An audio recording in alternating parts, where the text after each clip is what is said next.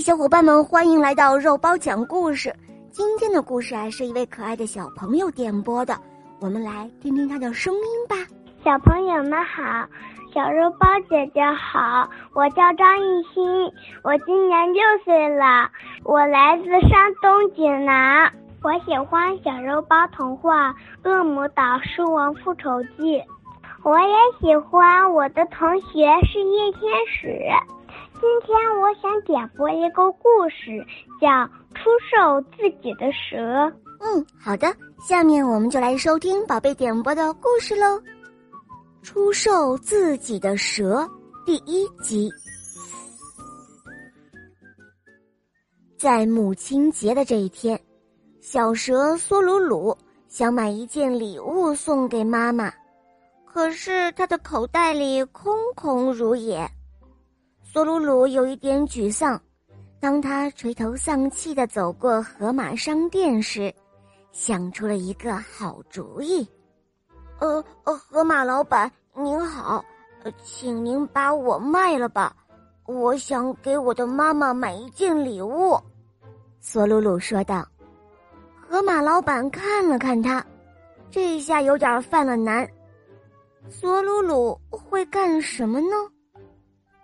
哦，河马老板，是这样的，我可以变成一根拐杖。索鲁鲁笔直的站立起来，看上去真的像一根拐杖。河马老板却直皱眉头。哦，嗯，没有人想要一根软塌塌的拐杖。呃，那很简单啊，呃，把我放进冰箱里就行了。索鲁鲁说完，便钻到了河马老板的冰箱里。过了一会儿，河马老板听到冰箱里有个声音在叫：“快开门！快开门！”河马老板一开门，冻成了拐杖的索鲁鲁从冰箱里蹦了出来。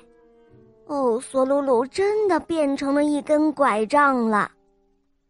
一个老爷爷看中了索鲁鲁拐杖，付给河马老板一笔钱，然后拄着索鲁鲁拐杖走了。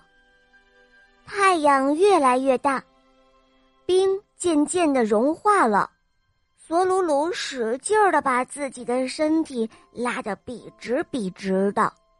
哎呦，可真累呀！索鲁鲁伸了个懒腰。咦，呃。这怎么回事啊？这这拐杖怎么变长了？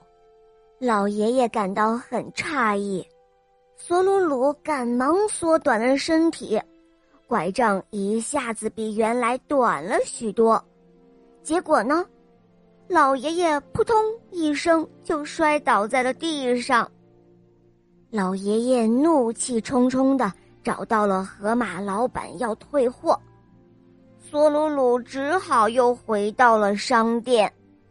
河马老板说：“哎，你看，你看，我就说吧，你根本就不可能变成一根拐杖。”“呃，可是我我还可以变成一条围巾的。”索鲁鲁说道。